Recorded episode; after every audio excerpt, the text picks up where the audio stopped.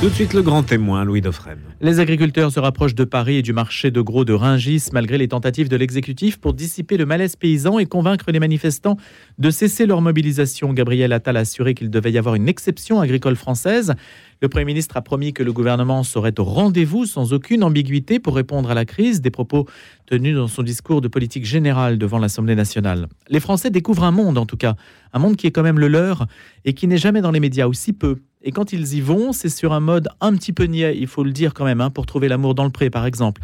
On s'aperçoit ici que les distances dans un pays ne sont pas liées à sa superficie, mais au degré de proximité, à l'intensité des relations que les gens entretiennent. Aussi, le monde agricole nous est-il devenu assez largement étranger. On projette sur lui des fantasmes écologiques ou passéistes. C'est oublier que la France a bâti sa puissance sur l'agriculture, qui a une grande antériorité, un savoir-faire et donc aussi toute une histoire. Et c'est pour cela que Jérôme Ferrenbach est avec nous ce matin, inspecteur des finances, historien aussi, alors historien de l'aristocratie allemande. Il a publié plusieurs ouvrages, euh, en particulier sur Jenny Marx, mais aussi Monseigneur von Galen. Et aujourd'hui, donc, il va nous parler des fermiers, qui est une œuvre de référence qu'il a euh, conduite, une enquête, hein, les fermiers, la classe sociale oubliée aux éditions Passé Composé. Bonjour Jérôme Ferrenbach. Bonjour Louis Defresne. Merci d'avoir accepté notre invitation. Alors comment déjà percevez-vous la manière dont cette crise se profile? Est-ce qu'à votre avis, on va vers un conflit dur? Est-ce que les agriculteurs sont résolus? Est-ce que l'État est armé pour répondre à leurs revendications? Et si oui, lesquelles? Alors, c'est une question évidemment très politique, alors que mon ouvrage porte sur une période qui s'arrête à 1830, mais enfin, bien sûr, je vais euh, tenter de tenter d'y répondre. Euh, ce, qui, est, enfin, on peut distinguer deux, deux, plans ou deux niveaux de réponse. La première, elle est, le premier plan est d'ordre technique et d'ordre financier. Le deuxième est probablement plus profond, plus large, plus étendu et fait peut-être plus écho euh, à l'ouvrage dont j'ai été l'auteur cette année c'est finalement celui de la place en général de l'agriculture et le mode de, l'expression d'une reconnaissance ou pas par la société qui nous environne auprès de cette catégorie de la population et de la, force de production de la nation. C'est une autre question qui ne sera pas résolue, bien sûr, à coup ni de subventions, ni de euh, déréglementation. Qu'est-ce que demandent les agriculteurs en fait, qui vous, vous émeut, vous touche directement, au regard peut-être aussi de la longue histoire? Quel est leur problème numéro un? Alors, le, le, le problème, c'est le. Enfin, je, pense que ce que je veux dire là est assez banal. C'est au fond, notamment sous l'impact, sous l'impulsion de la politique agricole commune, puis dernièrement euh, du, du, pacte vert, de ces différentes euh, manifestations avatar, voire euh, sur transposition dans certains cas. c'est une forme de technocratisation, de bureaucratisation de l'activité, de papracisation de l'activité, je pense, qui, qui exige de la part de ces de ces agents de production. Hein. Ce sont des éléments extrêmement importants de l'économie nationale, des, de maîtriser des disciplines qui ne sont pas les leurs à l'origine et de euh, prêter la main finalement à tout un système qui est enfin, terriblement technocratique.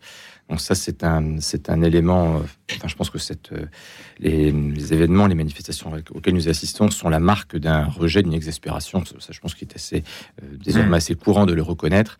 Euh, et, grosso modo sur le thème laissez-nous euh, exercer notre métier véritable dans toute sa, toute sa richesse, toute son épaisseur, au lieu de nous inviter à divaguer sur des, sur, des, sur des secteurs, dans des disciplines qui sont quand même très très connexes à notre profession.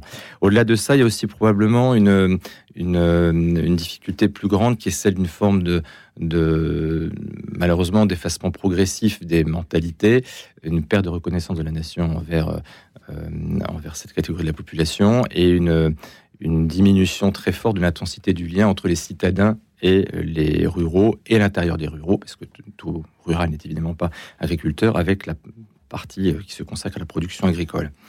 Quels sont les mythes, Jérôme Fernbar Parce que j'ai dit, on projette sur les agriculteurs, nous autres citadins, et peut-être que vous, vous ne le faites pas, je présume que non, que l'on projette sur les agriculteurs. C'est-à-dire, on, veut que ce soit, que ça corresponde à, une image, on les imagine comme ça, on les imagine euh, comment d'ailleurs? Alors, l'image, finalement, c'est peut-être un peu une image euh, idyllique héritée de très loin de la période révolutionnaire, finalement, et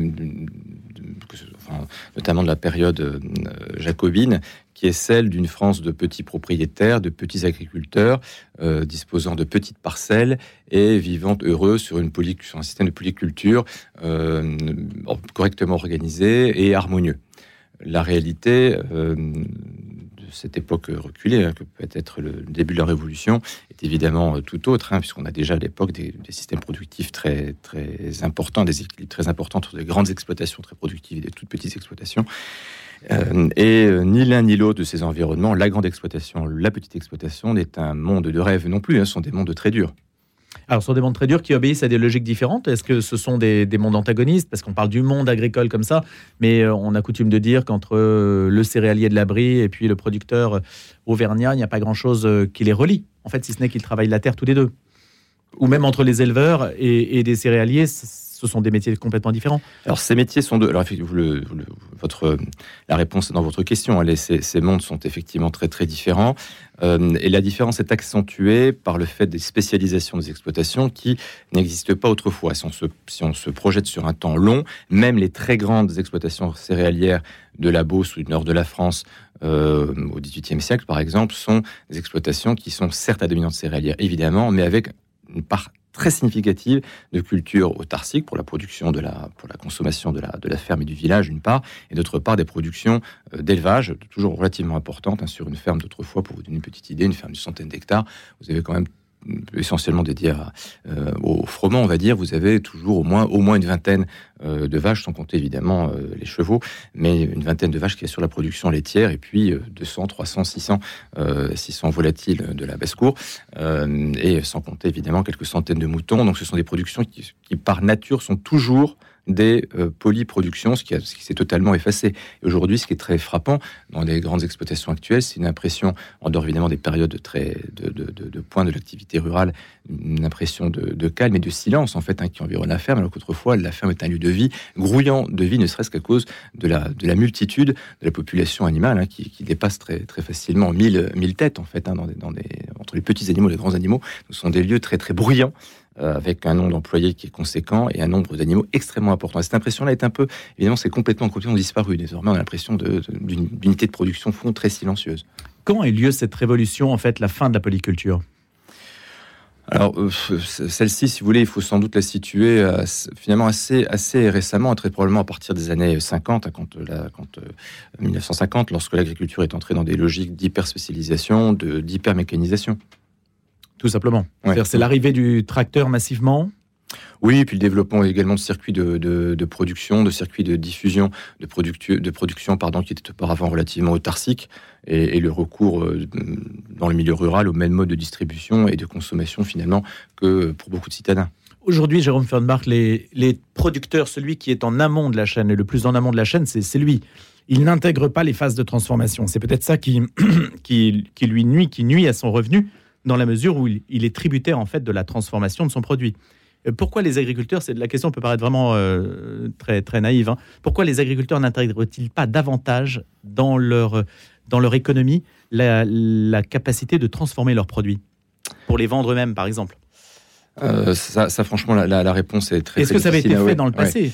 Alors, est-ce que ça a été fait dans le passé? Oui, mais de manière naturelle. Mais la société est vraiment, enfin, l'économie est totalement différente. Mmh. Donc, il est certain que la, les, les communautés, les collectivités villageoises autrefois sont vraiment organisées pour vivre en autarcie. Alors, on, parle aujourd'hui avec euh, beaucoup de facilité, probablement un peu d'abus du mot de souveraineté, qu'elle soit alimentaire, numérique, industrielle, que, sais-je. Autrefois, cette souveraineté s'exprimait euh, très différemment par un, réflexe autarcique, c'est-à-dire qu'une communauté est capable de vivre quasiment repliée sur elle-même, ne serait-ce que pour des raisons de, sécurité hein, qui remontent au, fond des âges. Donc une grande exploitation, même une grande exploitation agricole euh, sous l'Ancien Régime, est capable de tout fournir et finalement de faire vivre quasiment entièrement le village de l'ensemble de ses productions. Il y a peu de nécessité de, hmm. transfert d'une collectivité à une autre. Comment expliquez-vous, Jérôme Fedmar, par exemple, sous Louis XIV, les famines terribles euh, qui, qui ont marqué, et puis Louis XIV, et pas seulement Louis XIV, mais les, cycles de famine qui font que hum, on avait du mal peut-être à, stocker, à, à, provisionner, à être autosuffisant, à pouvoir nourrir toute une population? Alors, euh, il, faut, je pense, voir les, deux aspects, enfin les deux faces de la médaille. Le, vous faites référence avec euh, tout à fait avec raison à des épisodes de disette très sévères, voire de famine, euh, pendant la guerre de 30 ans en particulier, ou de nouveau pendant la Fronde, ou de nouveau suite à des, épisodes climatiques très très difficiles comme l'hiver 1693 ou l'hiver 1709-1710 on a eu encore l'hiver 1740 qui était encore très très difficile. On a parlé de 2 millions de morts en 1709. Mais il s'agit, oui, mais c'est vraiment, on a affaire à une catastrophe climatique qui est, qui est sans hmm. précédent, avec des thermomètres qui étaient, je peux dire, à moins 20 à Paris, enfin, ce qui est des choses quand même très extrêmement rares. Et, et donc le le, système productif de cette époque-là n'est pas fait pour résister à des catastrophes de grande ampleur. Donc, en effet, des catastrophes météo climatiques peuvent l'anéantir, d'une part, et d'autre part, euh, les événements, euh, les événements euh, historiques, les événements de guerre civile ou les événements de guerre ont eu, ont eu évidemment un impact très, très important. Et typiquement, les guerres de la Fronde ont été tout à fait désastreuses et ravageuses, notamment dans la France du Nord.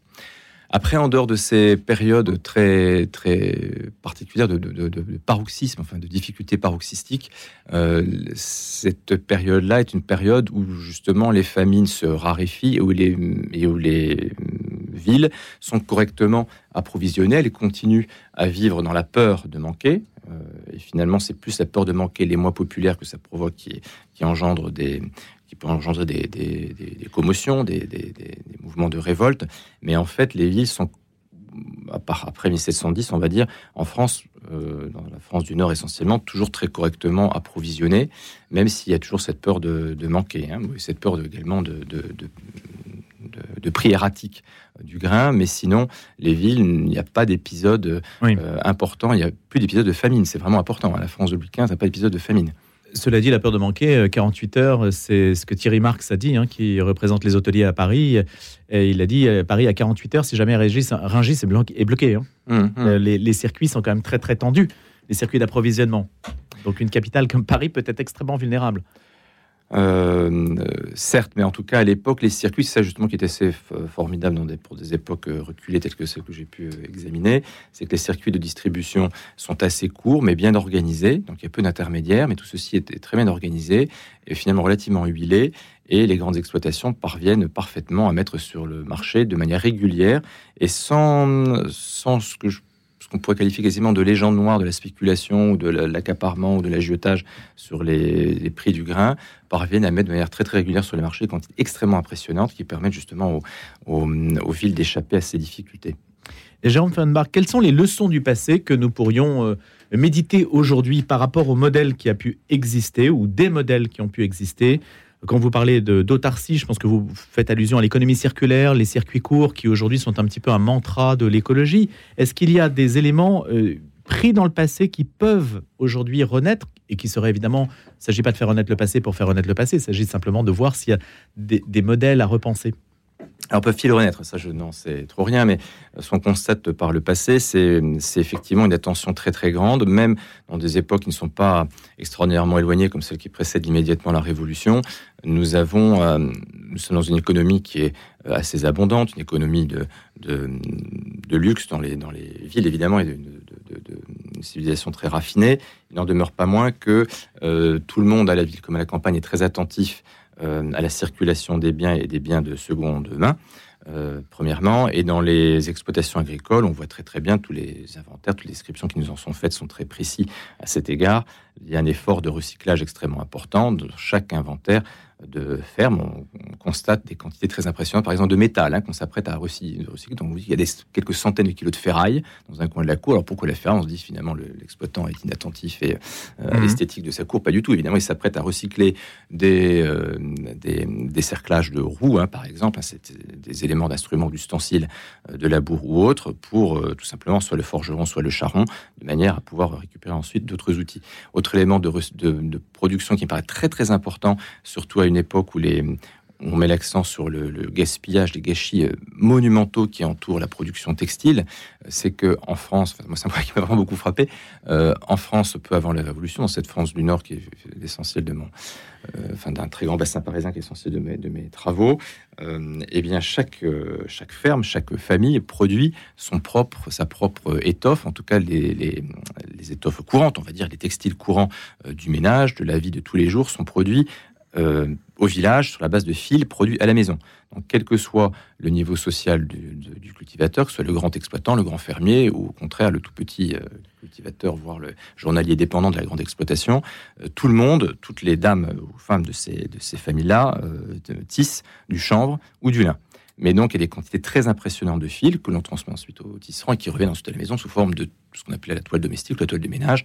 Et dans les armoires des bonnes fermes, on trouve des centaines de mètres de toile qu'on s'apprête à découper en drap, en tablier, en chemise pour pouvoir approvisionner à la fois la famille et les domestiques de la famille. Et donc, ce système-là est, assez étonnant parce qu'on s'aperçoit qu'avec des, des surfaces pas très étendue dédiée au chanvre, hein, par exemple, qui est la culture dominante dans cette matière-là, et eh on arrive à assurer toute cette production-là de manière très industrieuse. Avec une économie domestique, donc. Exactement. exactement. Idem évidemment pour la fabrication de la bière, la fabrication du vin, la fabrication du cidre, tout ceci est évidemment réalisé pour l'essentiel à la maison, y compris sur la grande exploitation qui a toujours son pressoir à cidre dans cette zone-là. Euh, que vous dire d'autre euh, aussi par rapport à l'économie circulaire? Bien évidemment, euh, dans le bassin Paris, enfin dans l'île-de-France, pardon, dans les régions situées à moins de 15 km de la capitale et autour des grandes villes, il y a un recyclage de ce qu'on appelle également les boues urbaines. Donc vous pouvez imaginer ce que c'est, donc qui est également assez bien fait, assez bien réalisé. En fait, on recycle tout quasiment. On recycle tout. Le, très souvent aussi dans la, ce grand bassin parisien, les fermiers sont également maîtres de poste, donc recyclent également l'ensemble des, des fumiers produits par les, par les chevaux du relais de poste. Donc tout ceci est très très organisé, euh, extrêmement important, à telle enseigne que là aussi les, les, les inventaires après décès nous documentent très très précisément les quantités euh, de ces matières-là. Euh, qui, sont, qui sont toutes valorisées, très, très, qui sont, vraiment des éléments très importants de l'actif et très essentiels à la production. Voilà quelques exemples de, cette, de cet effort-là, d'une économie qui est prudente, parce qu'au fond, on sait ce que, réflexe qu'on a totalement perdu, qu'on peut venir à manquer, et que donc il faut être capable d'être autonome et totalement autonome. Donc il y a à la fois un souci d'économie, je dirais, il y a peut-être aussi une forme de, de, culte, de vertu ancestrale, de sobriété, probablement, hein, ça fait partie des, des mœurs rurales à cette époque-là, et puis également cette forme de prudence atavique par rapport à la possibilité de manquer de quelque chose.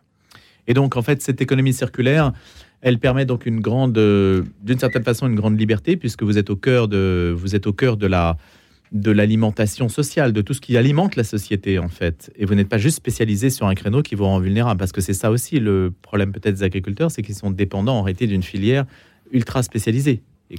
Alors vous avez tout, tout, à fait raison, là aussi la, la, réponse à votre question. Ce, qui me paraît aussi, euh, au-delà de la spécialisation économique, moi ce qui me paraît assez euh, important aussi euh, de, de, de la transmission c'est peut-être oui deux, sujets. Un sujet sur la transmission aujourd'hui. Les transmissions aujourd'hui sont, compliquées pour une foule de raisons, parce que pour des raisons économiques et financières, on a eu tendance un peu à fractionner l'outil de production en différents sous-ensembles, sous forme sociétaire euh, ou pas sous forme de groupement d'exploitants. De, Au moment de la transmission, c'est assez compliqué. Enfin, ça, déjà, une transmission est en soi assez, complexe quand on est propriétaire de terre ou d'ailleurs quand on est, euh, quand on est, quand on est locataire, c'est pas tout à fait évident. Mais en plus, ces formes euh, particulières qu'on a mises en place pour des raisons financières et de, en fait d'excellentes raisons, ce règlement de la transmission être souvent une difficulté complexifie. Et puis la transmission, évidemment, doit, doit, doit permettre de désintéresser les co-héritiers. Sur ce point de la transmission, euh, autrefois, il n'y avait pas forcément de, de solution miracle. Mais j'insiste sur un point qui est, souvent oublié, qui est que les transmissions se géraient bien plus tôt de manière générale dans la société, et ça s'applique particulièrement au monde agricole. Il y avait deux systèmes qui étaient particulièrement avantageux, euh, qui qui au fond seraient quasi transposables certainement à l'époque actuelle. Le premier, euh, qui nous paraît très désuet mais qui était extrêmement utile, c'est que les contrats de mariage servent en fait d'ores et déjà à préparer la succession. Donc chacun euh, des enfants, de son établissement, sait exactement de combien il va pouvoir disposer. Euh, et la personne qui va hériter du principal du bien, de la ferme partie, par, exemple, euh, sait également quelles seront ses contraintes, ses devoirs par rapport à ses frères et sœurs s'il en, subsiste. Mais le but du contrat de mariage est justement de désintéresser d'ores et déjà les frères et sœurs, de sorte que 20, 30 ans plus tard, lorsque de succession se, pourrait se poser, il ne se pose plus, en fait. Donc c'est la vertu essentielle. On regarde souvent avec beaucoup d'amusement les contrats de mariage autrefois, en disant, au fond, voilà, c'est l'expression, une forme de, cupidité qui vient euh, polluer euh, la dimension sacrée et sentimentale du mariage. Euh, en fait, il n'en est rien. C'est bien. Ça anticipe. C'est voilà, c'est vraiment c'est une forme de règlement anticipé des successions. Euh, et ça, c'est un point euh, important. Autre solution utilisée autrefois très très couramment lorsque l'exploitation comportait des, parts en pleine propriété, c'est que très souvent, aussitôt le, le, le, co-héritier qui n'était pas exploitant et qui héritait de, terres en pleine propriété s'empressait de les, de les comment dire de les, de les céder d'en céder l'usage, en céder l'usufruit à, son, à son frère, par exemple, euh, contre une rente qui était elle-même très prévisible, hein, puisque les rentes sous l'Ancien Régime sont toujours à 4% ou à peu près, euh, et donc sans remboursement de capital. Hein, ça, c'est très, très important. Donc, en fait, des rentes à perpétuité.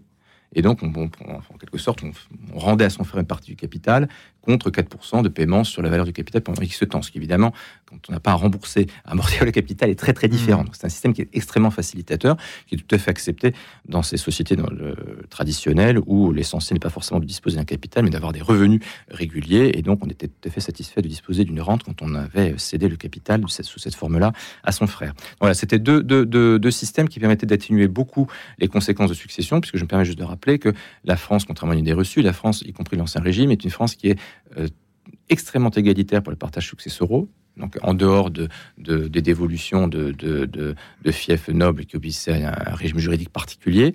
Euh, sinon, la France est terriblement égalitaire et donc du coup, il a fallu imaginer très précocement des systèmes permettant non pas de contourner, mais de traiter, d'anticiper cette, euh, cette forme de très grand égalitarisme que d'ailleurs Tocqueville souligne très bien dans l'Ancien Régime et la Révolution. Et Jérôme Fenbach, vous dites euh, les fermiers classe oubliés, mais on a le sentiment qu'ils ont été un socle quand même très stable, en particulier de régimes politiques qui ont qui ont construit aussi leur, euh, leur pérennité sur, sur la, la, stabilité du monde agricole, non? Alors, en fait, c'est peut-être une, ambiguïté du titre de l'ouvrage, mais finalement une ambiguïté de, de, sens du mot fermier.